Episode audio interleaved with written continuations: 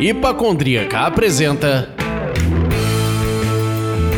Surra de Lúpulo. Oi, pessoal. Aqui é a Ludmilla, mais conhecida no Instagram como Hipacondríaca. E esse é o Surra de Lúpulo. Leandro, finalmente a gente acertou em cheio na convidada.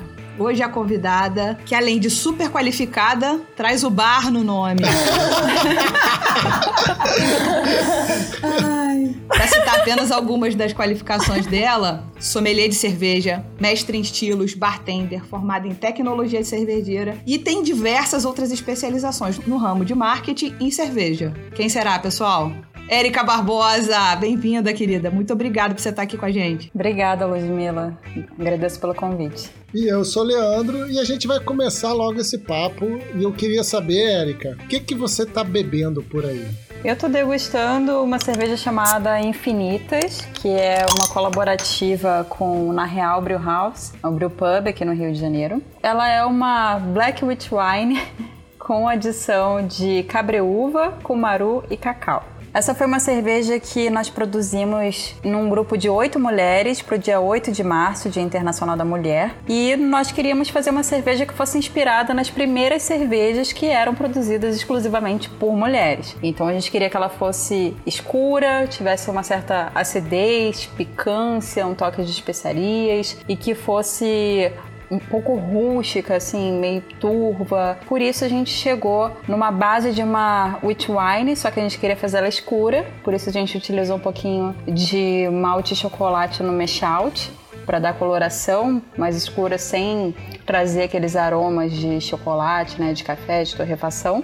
E fizemos as adições. E uma coisa interessante sobre ela é que a gente tinha pouco tempo para produzir essa cerveja, a gente tinha aproximadamente um mês. Só que a gente queria utilizar a madeira, cabreúva, e aí para a gente conseguir fazer a infusão com a madeira rapidamente, eu adaptei uma técnica da mixologia que é a utilização de nitrogênio. É, na mixologia, quando a gente quer fazer uma infusão alcoólica, que, por exemplo, se a gente quiser saborizar um rum, né, eu quiser uhum. fazer um, um rum com infusão de coco, eu colocaria o rum em contato com chips de coco, deixaria mais ou menos por uma semana e eu teria então meu rum saborizado.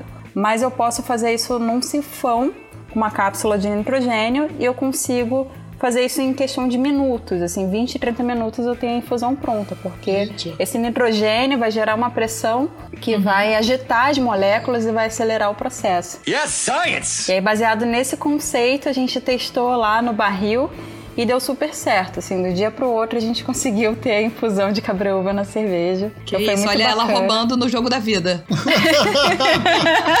Usou hack. Mas é bacana contar esse case, assim, como que a mixologia me ajudou a contribuir com a elaboração dessa receita. Nossa, você consegue falar mixo... mixologia, Aí. eu não consigo, já tô admirado e com muita vontade de beber essa cerveja. Onde é que eu compro isso? No Na Real, é, que tá lançando o delivery agora em breve, então vai estar disponível pelo Growler ou Crawler. É, para quem não sabe, o crawler é aquela lata que você invasa na hora. Não tem invase em uhum. lata nem em garrafa, então é só aqui no Rio de Janeiro mesmo. Eu tô bebendo uma um One Love da Overhop que a gente conversou com Barufa, né, no nosso segundo programa. Exatamente. E é uma Imperial IPA com o amargor presente. Se você curte um amargor que tá lá, que não se nega, vai nela que vale a pena. E você, Luz? Seria uma surra de lúpulo? É, é, indica aí umas porradas de lúpulo. Indica. Bom, eu também, como gosto de apanhar e não fujo de uma boa briga, tô tomando How Many Roads da cervejaria Octopus, que é uma New England Triple IPA. Tá? Então eu fui meio que de all-in em vocês e levei a mão. Desculpa.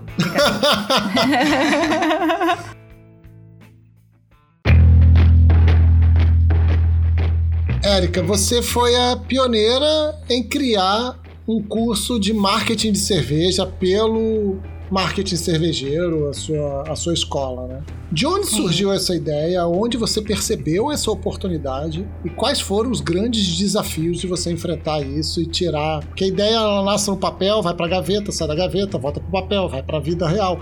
Aí ela apanha, ela volta pra gaveta e por aí vai. É. Como é que foi isso? E como apanhei?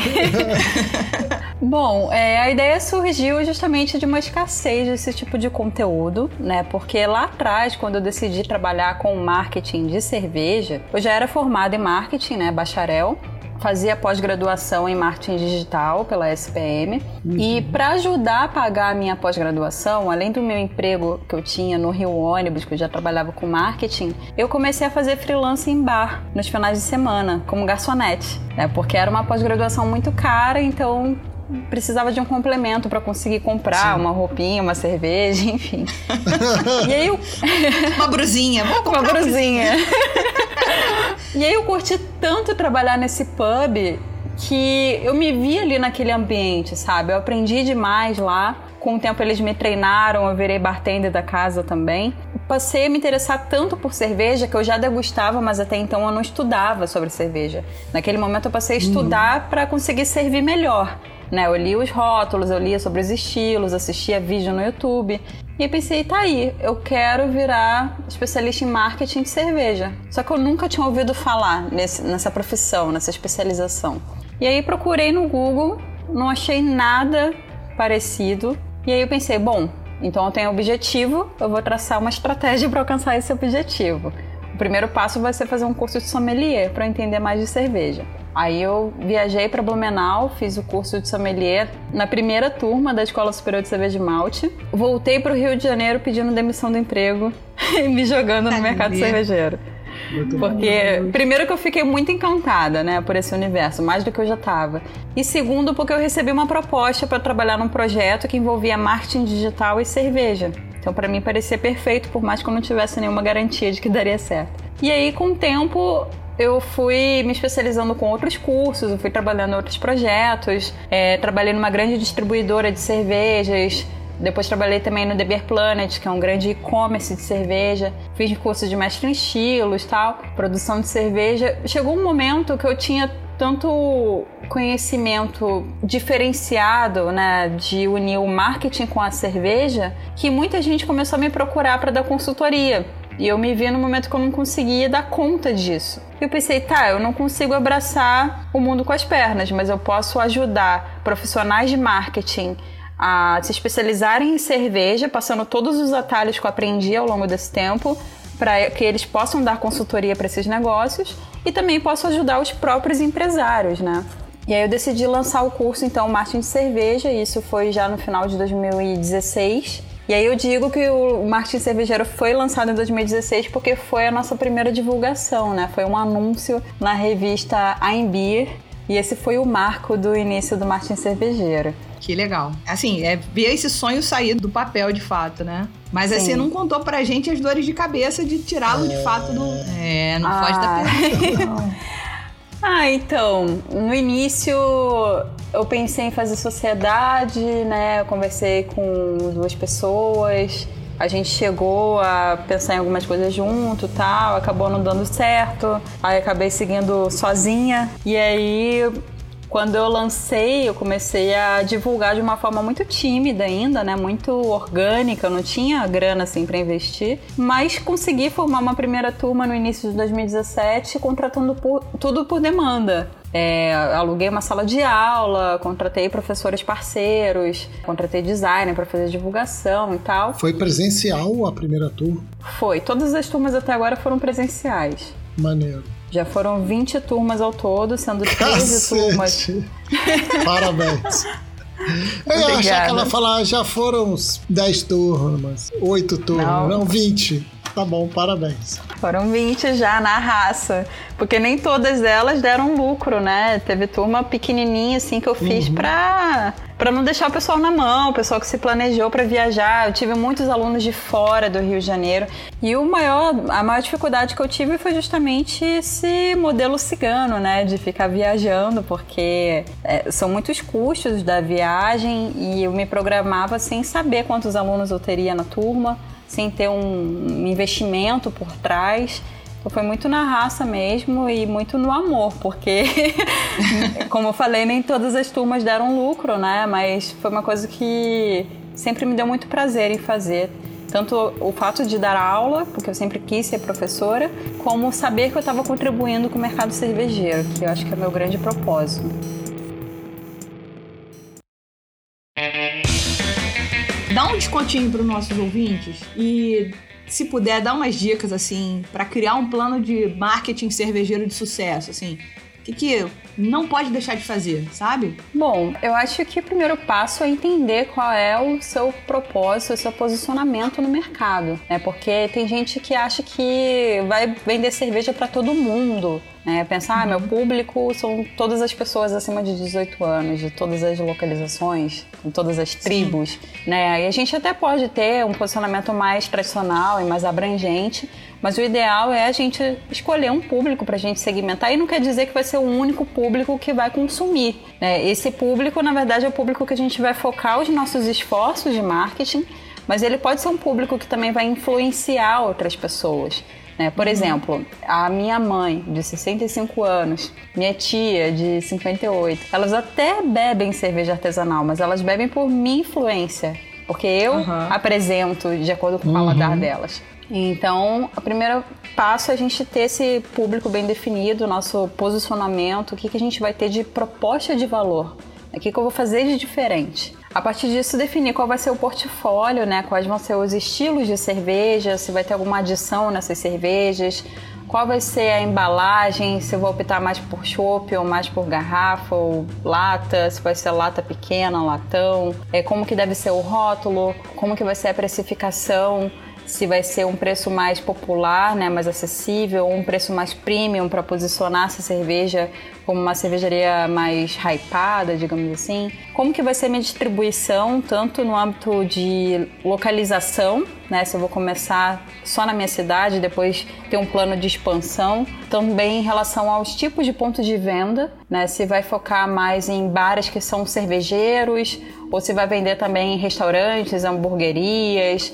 né, se vai ter venda online, que agora mais do que nunca é super importante. E esses são os famosos 4 P's de marketing, né? Uhum. Só que hoje a uhum. gente fala de 5 P's, entrou um quinto P que é o P de pessoas. Quando a gente fala de pessoas, é tanto o público que a gente quer atender quanto a equipe que a gente precisa ter e os parceiros, né? Quais são os parceiros importantes para gente. Então, o básico de um planejamento antes de a gente partir para plano de ação, antes de a gente pensar em marketing digital, em assessoria de imprensa, em eventos. O básico de tudo é a gente ter toda essa parte dos 5 P's muito bem definidas, porque senão, se a gente não sabe qual caminho a gente quer seguir, né, qualquer caminho serve. E aí acaba que você fica, às vezes, se espelhando em outras cervejarias que não tem nada a ver com seu posicionamento. Uma cervejaria faz alguma coisa, você acha que é legal, vai lá e faz também. Quando você vê, você está sem um propósito bem definido, né? Sem uma identidade marcante. Com certeza. E aí você tem que voltar no começo, perdeu todo aquele tempo de novo. Exatamente. Perdeu dinheiro, perdeu tempo. Enfim. É, se Sim. reposicionar é sempre um caminho difícil, né? Porque você tem uma chance de ter uma boa primeira impressão. Uhum. E aí, uhum. quando você tenta se reposicionar, nem sempre você consegue reconquistar aquela pessoa que já teve uma impressão ruim. Pelo contrário, o esforço Olha, é muito maior. O que ela falou, bonito isso, né? Você tem chance. É, porque é a história da primeira impressão mesmo, de uma maneira geral na vida, né? Você só tem chance é. de impressionar de primeira uma vez a primeira. É. Sim. Depois, o esforço ele é muito maior. Nossa, fez muito sentido agora. E tem uma máxima que é manter um cliente satisfeito é muito mais fácil do que conquistar um novo e reverter Sim. um cliente insatisfeito é muito mais difícil do que trazer um novo e manter um satisfeito. Então, Sim. assim, você tem ali um cliente que tá feliz com a marca, gostou da primeira impressão, ele vai recorrer àquilo, né? Ele vai recorrer à, à cervejaria em questão, porque já entende com um selo de qualidade. Hoje eu tô bebendo Overhop, eu gosto das cervejas da Overhop. Então, se a Overhop lançar um produto novo, eu vou arriscar. Se o produto novo der merda, uhum. não for tão bom, pode nem macular completamente a imagem que eu tenho com a empresa de acordo com o histórico que eu tiver com ela. Mas pode ser fatal, pode ser é. letal a ponto de falar, não quero mais brincar com Overhop. Vacilaram. Com certeza. Erraram rude. e aí... Verdade. E aí causa esse problema.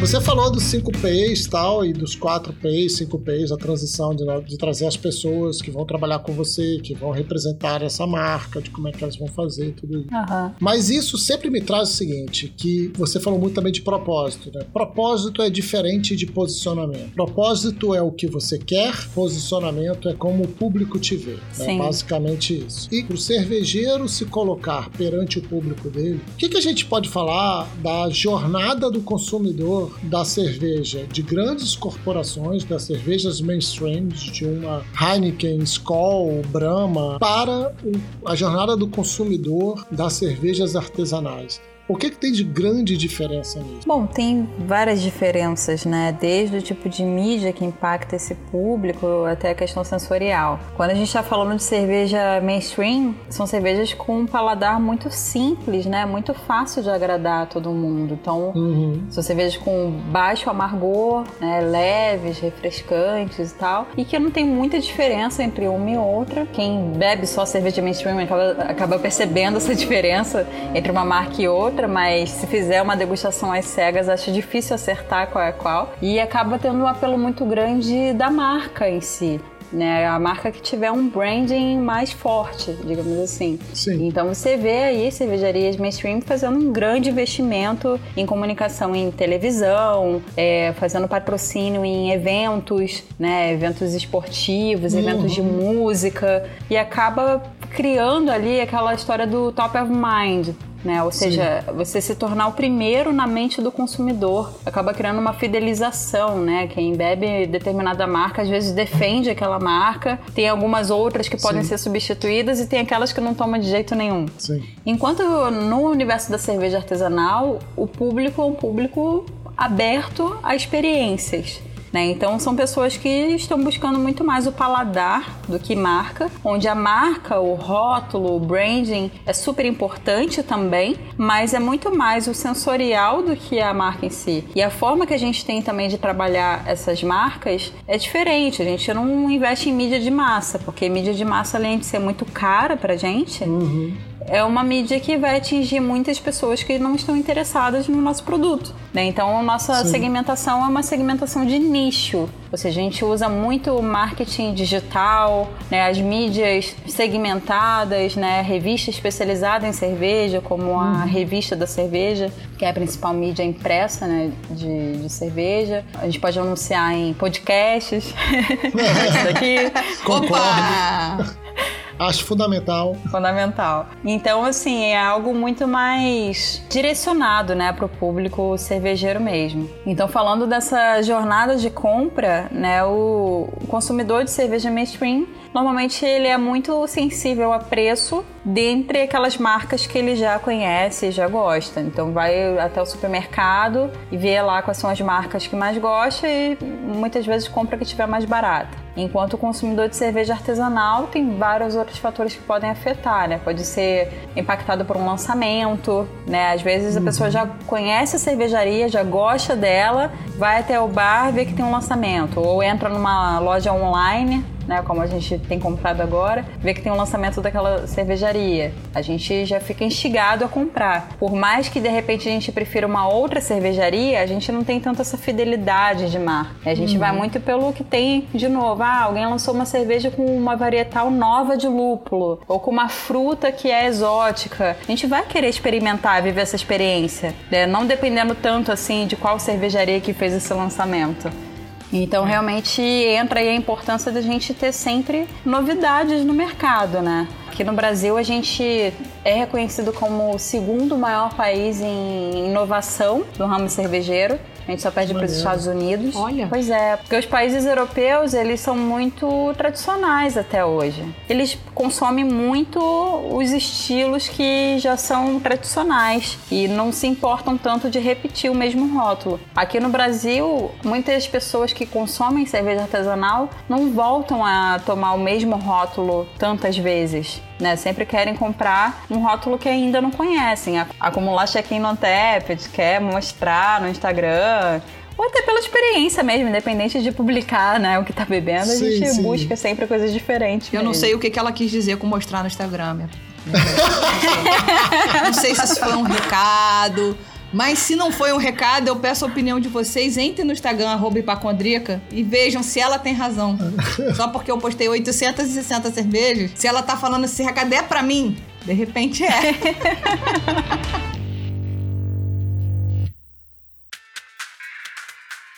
Assim, você estava falando ali da jornada, eu achei muito interessante que você falou do trabalho de comunicação que é feito pelas grandes corporações, de trabalhar, por exemplo, grandes eventos. Isso faz essa parte de, da- olhando para a jornada do consumidor ali, tanto de conhecimento e reconhecimento serem os grandes focos de atenção da maioria dos bebedores deles. E quando você trouxe das, das cervejas artesanais, que na verdade tem a ver com a exploração, tem a ver com outra coisa, a gente move essa etapa, né? Talvez a gente delegue um pouco o conhecimento para o próprio consumidor, ele vai conhecer, ele vai buscar. A gente não usa a mídia de massa, a gente não joga na cara dele que ele tem que conhecer beba Skol. A gente deixa ele ir pra gôndola e na gôndola ele trabalhar reconhecimento e aí daí pra frente começa a trabalhar todo um processo em busca de uma possível fidelização que deve ser um puta desafio pro mercado de cerveja artesanal, né? É, eu, eu costumo dizer que não existe assim muita fidelização no mercado de cerveja artesanal. Depende muito do modelo de negócio, né? Se a gente está falando de bar, muitas vezes a gente tem aquele bar preferido, né? Se a gente tem Sim. um bar próximo de casa, por exemplo, que é muito bom, a gente acaba voltando nele com mais frequência do que um bar que é mais distante, enfim. Mas falando de cervejaria, a gente, como eu já falei, tem muita tendência de buscar o que é novidade ou buscar é, alguma característica que a gente tá afim de beber naquele momento, independente um pouco da marca, né? A gente tem algumas marcas que são preferidas e não uma única marca preferida. A não ser que você seja dono de cervejaria, que você tenha algum é, carinho muito grande por alguma marca específica, mas geralmente é um mix ali, né, de, de marcas que a gente gosta. Então, uma das formas de a gente manter os clientes consumindo sempre a nossa marca é justamente ter sempre lançamentos. Só que é claro, se a gente ficar fazendo lançamento direto e colocando isso em linha, daqui a pouco você tá com 40 rótulos em linha. Então e é como administrar 40 rótulos? Exatamente. Há um motivo para a Antártica ter dois rótulos. né? É, então eu, eu acho legal ter poucos rótulos de linha, que são rótulos que têm um giro maior, né? Que eu chamo de vaca leiteira, são aqueles rótulos que Sim, pagam a sim, conta sim, da cervejaria. E ter sempre algum rótulo sazonal. Né, fazer um lançamento de tempos em tempos, a cada dois meses, aí vai de cada modelo de negócio. No caso do bar, né, do tap room, é bacana estar sempre girando também os taps, porque isso vai fazer com que a pessoa que já teve aquela experiência e gostou, volte porque já teve uma boa primeira impressão, mas está vendo agora uma novidade. E aí vai ver se vai ter uma segunda boa impressão também. Se gostou também, daqui a pouco vai ver, poxa, tudo que lançam daquela marca é bom. Então você já fica afoito para provar algum lançamento daquela marca. Você falou, por exemplo, da vaca leiteira. Isso faz parte de um conceito muito sólido do marketing, que é você separar os seus produtos em quatro blocos. É, né? matriz BCG. Que é uma maneira de você separar os seus produtos e reconhecer quem é a estrela, quem é a vaca leiteira, quem é a grande incógnita da situação e quem é o abacaxi.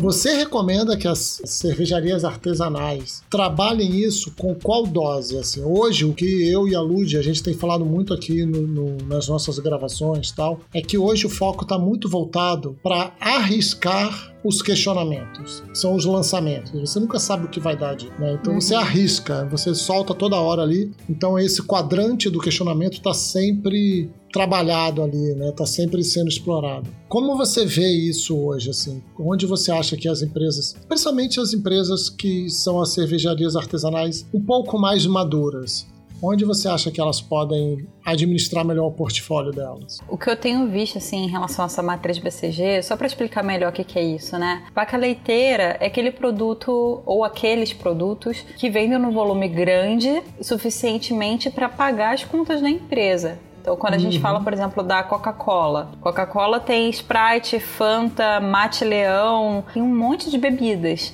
Mas Uhum. o que mais vende é a Coca-Cola e os esforços de comunicação deles é a própria Coca-Cola. Você vê muito mais Perfeito. propaganda da Coca Uhum. do que das outras bebidas. Sim. Então, trazendo isso para cerveja, a gente pode estar falando aí de estilos de cerveja. né? Normalmente, os estilos de entrada pode ser uma Pilsen, né, uma Helles, uma Kölsch, aquele estilo que é mais fácil do consumidor leigo né, apreciar costuma ser a vaca leiteira. Mas claro que tem cervejaria que tem um outro segmento, né? Por exemplo, cervejaria que só produz cerveja ácida ou só produz cerveja lupulada. Vai ter alguma outra vaca leiteira. E o produto estrela é aquele produto que vende num volume menor, mas ele é importante para formar o conceito da marca. né? Então são cervejas que a gente faz pensando em ter um diferencial, né, utilizar insumos diferentes, ou então ganhar medalhas em concursos, enfim. Uhum. Então eu, eu vejo que cervejarias bem consolidadas mantêm um portfólio fixo, né, sempre de produtos que são vaca leiteira, produtos estrela, e estão constantemente fazendo algum lançamento sazonal, assim, um ou dois rótulos a cada dois meses. Então, por exemplo, cervejaria como a Ocus Pocos. Eu acho o case deles muito legal, porque como eles têm o bar da marca, né, o Ocus Pocos DNA, eles fazem lançamentos constantes, faziam antes da pandemia, espero que voltem a fazer logo, que era a linha Prog, né, para quem frequentava o Ocus Pocos DNA. Ou seja, basicamente toda semana tinha alguma cerveja nova que eles produziam numa quantidade muito pequena, algum experimento com alguma varietal diferente de lúpulo, alguma proporção diferente na receita, alguma adição, enfim. E essas cervejas acabavam é, fidelizando o público do bar, porque as pessoas iam lá para provar a proga da semana. E também algumas progas que tiveram sucesso, assim, foram muito bem faladas e tal, foram levadas para eventos, né, como o Mundial da Labier. Depois acabaram sendo lançadas em, em rótulo mesmo. Então eu acho que você testar o que a gente chama de MVP, mínimo produto viável, da Nossa. forma que eles fizeram, produzindo uma pequena quantidade, vendendo num evento ou vendendo num bar, vendo a aceitação do público para depois lançar numa maior quantidade em garrafa ou lata, eu acho que é um ótimo modelo aí para fazer lançamento. É porque aí você já fez uma provinha, né? Você já sabe o que, que funciona ou não. Se não funcionar, você nem precisa voltar com ela. Arquivou Exatamente. essa ideia e foi embora. Aproveitando essa sequência e para falar um pouquinho mais, onde você acha que as cervejarias podem investir mais, né? Tipo, trade, digital, mídia espontânea. É, o que, que você acha que é tendência nesse momento para quem já tá fazendo certo, fazer mais certo, e para quem ainda de repente não tá prestando atenção nisso e que precisa correr atrás desse prejuízo? Bom, não existe uma única ferramenta que seja responsável pelo sucesso de, um, de qualquer negócio. Né? Sim. Inclusive os negócios cervejeiros. Mas eu acho que um mix de trabalhar bem o trade marketing, né? Trabalhar os pontos de venda e trabalhar o marketing digital são dois caminhos super importantes para as cervejarias. Por quê? Com trade marketing você vai trabalhar a questão de informar o consumidor final, de estreitar parcerias, canais de venda, Uhum. né? Você ter ali o merchandising, seu material publicitário para divulgar a sua marca nos pontos de venda, fazer ações em conjunto, tipo eventos, degustação. Tudo isso é muito importante para tanto educar o consumidor que ainda não conhece tanto cerveja artesanal, quanto mostrar sua marca para quem já gosta de cerveja. E claro, sem os canais de venda, né, você não tem tanto por onde escoar. Por mais que você tenha uma marca forte, se você só tem os canais próprios, você acaba vendendo no volume menor. Então trabalhar essa questão do B2B, né, o business to business, é super importante. Só que o marketing digital, ele sempre foi muito importante para as cervejarias artesanais, para qualquer negócio cervejeiro, né? Porque nós somos pequenos e com marketing digital você consegue ser muito assertivo na segmentação do público por um Sim. preço que vai variar de acordo com o que você pode investir. Porque você pode fazer um trabalho 100% orgânico e ser legal, ou você pode investir em anúncios e esses anúncios vai depender do quanto você está disposto. Você pode fazer anúncio de 30 reais ou de mil reais. Né? Então tudo vai depender da, do seu aporte. Então eu acho que marketing digital, além de sempre ter sido importante nesse momento que a gente está vivendo, de a maioria dos consumidores estar tá em casa e que durante um bom tempo eu acredito que vai ser assim, porque por mais que aos poucos né, as cidades acabem liberando aí a estreitando o isolamento social, que as pessoas comecem a voltar às ruas, ainda vai ser uma volta graduativa, né? As pessoas ainda vão ter um certo receio. Sim. Então eu acredito que agora a forma mais impactante que a gente tem, né, de atingir esse consumidor é através de marketing digital, que não é só mídia social. A gente tem várias outras formas aí. Tem e-mail marketing, tem estratégia de WhatsApp, tem os influenciadores digitais, tem a uhum. assessoria de imprensa digital. Então, são várias estratégias que a gente pode utilizar para tornar a marca conhecida e efetivar vendas também.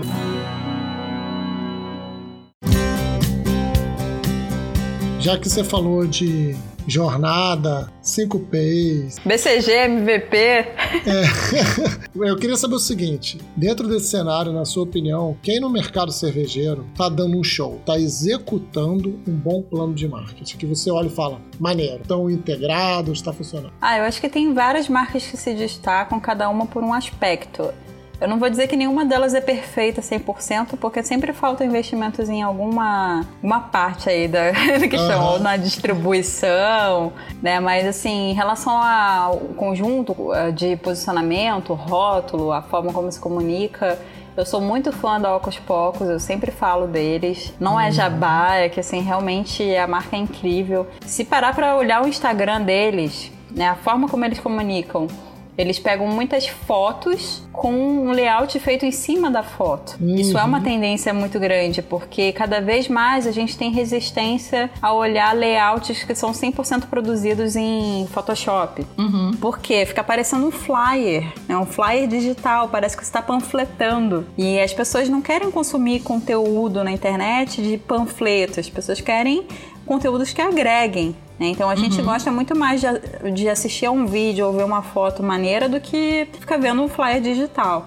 Uhum. Então acho legal a forma como eles fazem as ilustrações em cima das imagens, aí coloca uma legenda que tem tudo a ver com a linguagem deles, cria um universo associativo, cria uma brand persona, né? Gosto muito também do trabalho da, da Overhop, as Alais, eu acho que pegou uma segmentação muito interessante, né, de trabalhar essa questão do, do sítio, né, dos insumos que são do, do, próprio sítio, aí usa gengibre do brejo, sempre tem alguma uhum. correlação aí com natureza, com algo muito... Com Parece certeza. que é tudo muito único, né? Parece que é uma coisa uhum. muito exclusiva ali que você está consumindo. Cervejaria Japas, acho que tem uma, um, um, trabalho muito bacana também. Tanto que elas se diferenciaram demais em pegar esse segmento, né, de produzir cervejas inspiradas na cultura oriental não existia uhum. nenhuma cervejaria no Brasil assim. E elas têm uma identidade visual muito forte, né? Um posicionamento muito bacana. Aí você tem cases como Suricato, que também acho que manda muito bem. As Cinco Elementos está se destacando bastante entre os beer geeks, né? A, a imigração acho que é um case legal de cerveja de volume, dentro do nicho das independentes, porque a imigração ela produz uh, uma cerveja em, em grande quantidade posiciona uhum. para um público mais abrangente, mas é uma cervejaria independente que produz com qualidade e que investe muito em marketing, né? A equipe deles tem em torno de 10 pessoas só para o marketing, distribuída Nossa. entre as marcas da imigração. Legal. Era só para dar um, acho que uma pincelada nisso, que foi bom que você foi em várias regiões, né? Você ficou ali, segurou na 19 de fevereiro em Botafogo, para quem é do Rio de Janeiro. Silver Hop. Aí é. depois você pegou, foi para Minas. Aí você foi lá para Cinco Elementos, no Ceará, que eu acho maravilhoso. Eu ia te perguntar, você tem alguma que, que venha na tua cabeça que seja do Nordeste? Porque senão a gente fica muito falando do que tá rolando aqui no, no Sudeste e no Sul e Minas e tudo mais, e esquece do que está sendo feito lá, né, no Nordeste, que, enfim, eles estão é, crescendo muito, e é uma cena muito legal. Mas foi bom você ter uhum. trazido de outros lugares. Eu ia futucar, só quis falar mais ou menos de onde era cada uma pra, pra galera que tá ouvindo entender como é que isso tá muito distribuído, né, como é que a cena artesanal no Brasil tá muito fomentada. É, a gente tem vários cases legais em várias regiões, né. São Paulo também, acabei não citando as cervejarias de São Paulo, você tem Dogma, Trilha, Croma, é, a voz, uhum. né? Infected. Então tem, ah, tem muitas é marcas se destacando. Gente. A voz que faz só lager. Coisa maravilhosa.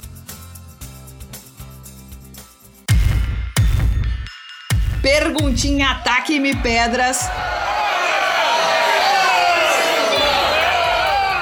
Uma cerveja ruim se salva se tiver um bom marketing? Ou uma cerveja boa consegue sobreviver sem um bom marketing? Comente. Olha. Disserte. É. Disserte Tipo, Lady Night. justifique no mínimo em três linhas. Cara, é bem complicado isso, viu? Assim, eu acho que tem público pra tudo, começando por aí. Eu já vi casos, sim, de cervejarias que tem cervejas que não são lá essas coisas e que são bem sucedidas porque tem um marketing muito bacana. Então, a- apesar de não ser o ideal, eu nunca recomendo isso, tá? Eu sempre recomendo que, acima de tudo, você tenha um produto de qualidade. Eu acho que uma cerveja boa é default, assim, todas as Sim. cervejarias tem que ter. Então, Sim. investir em qualidade de receita, de processo. Agora, existem cervejarias que conseguem sim ser bem sucedidas, apesar de não investir em qualidade. Então, eu digo que sim, é possível, apesar de eu não recomendar. Já em relação a cervejas boas serem bem sucedidas sem um bom marketing, é, a gente tem muitos casos aí de cervejarias, principalmente estrangeiras, né? Até porque na Europa não se investe tanto assim em marketing. É, você vê muitas cervejas belgas aí que são super tradicionais e Uhum. muito boas, que tem um rótulo assim meio defasado e que não, não se reposicionam tal, porque já tem uma tradição. Mas falando do nosso cenário, né? Cenário brasileiro, onde a gente tem muita competitividade. né? A gente já passou de 1.200 cervejarias com fábricas, a gente tem estimativa de mais de 2 mil ciganas. Então são muitas marcas nacionais, fora as importadas. Eu acho que é difícil a gente se sustentar sem um bom marketing. É possível, mas você não vai ter um ótimo resultado de lucratividade. Por que, que eu falo lucratividade? Tem gente que foca muito em faturamento, Nossa. né? Mas se você tem um alto faturamento, mas também tem altos custos, no fim das contas, às vezes você não. Você não é sustentável. É, exatamente. Então, quando a gente fala de marketing, não é só comunicação, não. É uma comunicação parte, é só né? A É ponta um né, do iceberg. Então, você tendo uma estratégia bem montada, né, eu acho que é muito mais fácil de você ser assertivo, tanto em relação à lucratividade, quanto de ter uma marca sólida e É. se sustentar ao longo do tempo também. Pelo que você está me falando, eu estou entendendo e não adianta promover se você não tem um bom produto. Então, em ordem de prioridade, foca no produto pra cacete. Hoje em dia eu falo Ah. que logo depois do produto, foca nas pessoas que vão trabalhar neste produto e vão se relacionar com esse produto mais intimamente. Depois preço, depois é, praça e por fim promoção. Porque assim, o custo de desfazer isso é muito mais alto. Então, se eu fiz uma comunicação ruim, desfazer a comunicação é muito mais barato do que desfazer um produto ruim. Né? O produto ruim ele tem todas as consequências que vem depois de distribuição, de sabe assim, de promoção, tudo isso. Então é meio que linear, né? Eu pelo menos entendo dessa maneira. O que, que você acha? Eu concordo. E na verdade uma coisa está diretamente relacionada à Sim. outra, né? Esses cinco P's aí. Por exemplo, quando a gente fala de precificação, né? Se eu vou determinar que a minha cerveja é mais popular, isso vai influenciar no, no tipo de, de receita que eu vou produzir, né? O, o estilo, os insumos, as adições, porque eu vou ter que tentar chegar num custo mais baixo. Vai influenciar na minha embalagem. Agora já só tem uma, um posicionamento onde o meu meu preço é premium, vou cobrar 40, 50 reais numa lata no ponto de venda, eu também já tenho que passar valor nessa embalagem. Sim, eu já vou sim. buscar uma embalagem um pouco mais sofisticada, investir mais no, no design também e tal, investir mais na receita, buscar elementos, usar um maple, né, coisas que Uhum. saem caro na produção, mas vai justificar o preço dessa cerveja. Então não dá pra pensar numa coisa sem a outra, né? A gente tem que pensar em todas as estratégias em conjunto. Muito bom, ó. Aprendendo muito aqui, hein, Leandro? É um show.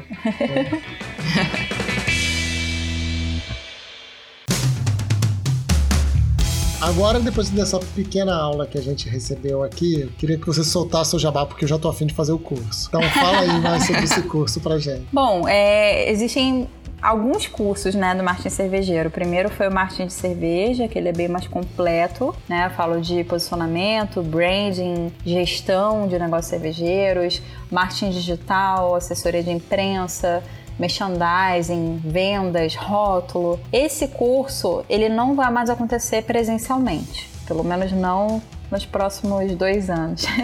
Porque antes de, de, tudo que a gente está passando agora, né, da, da pandemia e tal, eu já tinha começado a gravar o curso online porque uhum. eu passei no mestrado, né? Tô fazendo mestrado na UFRJ em mídias criativas e apesar de agora estar tá tendo aulas online, mas depois, quando a gente tiver a retomada, essas aulas são presenciais. Isso me impossibilita de ficar viajando pelo Brasil como eu viajava antes. Então, esse Sim. curso online ele está sendo produzido, ainda não tem uma data divulgada de lançamento, mas a expectativa é fazer o pré-lançamento agora em maio. E Legal. a gente tem também alguns outros cursos. Tem curso de mixologia cervejeira, onde ensina a fazer drinks com cerveja, né? Uh. Que Estou pensando em lançar online também daqui a um tempinho. Tem de gestão e tributação cervejeira e tem o de marketing digital para negócios cervejeiros, que é um tema que está dentro do curso de marketing, mas para quem não quer ou não pode investir no curso completo, né, tem essa opção de fazer separado, que eu abordo tanto a questão de conteúdo, né, como você produzir conteúdo, quanto em relação também a criar anúncios que sejam bem assertivos, tanto no Instagram, no Facebook, e também trabalhar assessoria de imprensa digital, né, as influenciadoras uhum. digitais e as mídias digitais, de modo geral.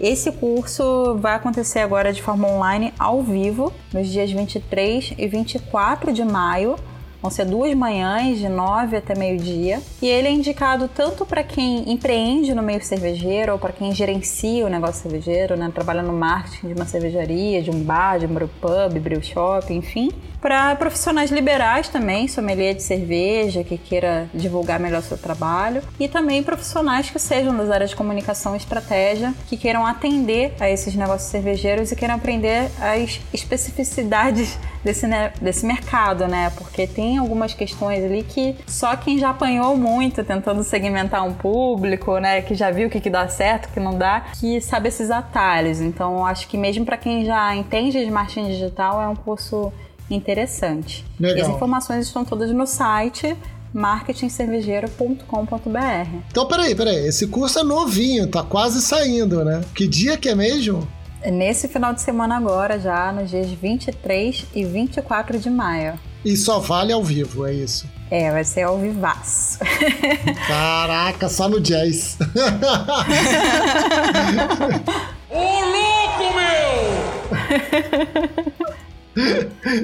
Perfeito. Muito legal. A gente espera que todo mundo que está ouvindo aí corra para fazer a inscrição no site. Repete o site pra gente, Érica, por favor. marketingcervejeiro.com.br. Uhum.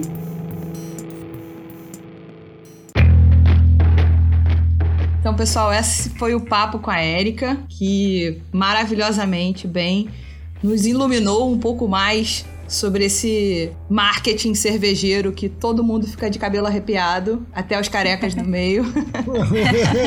e, e, trouxe tudo com muita simplicidade e simpatia. Muito obrigada, Érica, por ter vindo até aqui falar com a gente. Obrigada. Eu que agradeço. Queria fazer aquele nosso desafio final, né, de programa que a gente sempre faz. Se você tiver na sua geladeira, na sua adega, uma cerveja que. Que o que, Lud? Uma cerveja que você comprou pelo marketing cervejeiro que ela fez em você, meus amigos. Né? Ela vendeu o peixe dela muito bem. Comprei essa cerveja porque ela me vendeu bem o peixe. Beba a cerveja. Deguste a sua cerveja. Tire uma foto. Marca a hipacondríaca. Marca a Érica. Marca o Leandro. Marca o Surra de Lúpulo que eu vou repostar. Só posso falar por mim. Eu quero saber o que, que vocês estão bebendo, meu povo. Exatamente. Vou repostar galera. também lá no erica.bar.bosa, que é meu perfil pessoal. Não hum. falei que ela tinha o bar no nome, ninguém acreditou aí, em mim. Aí. Valeu, galera. Valeu, gente. Super obrigada. A gente agradece os ouvintes que vieram até aqui. Muito obrigada e até a próxima, pessoal. Até a próxima. Valeu, Beijo. até.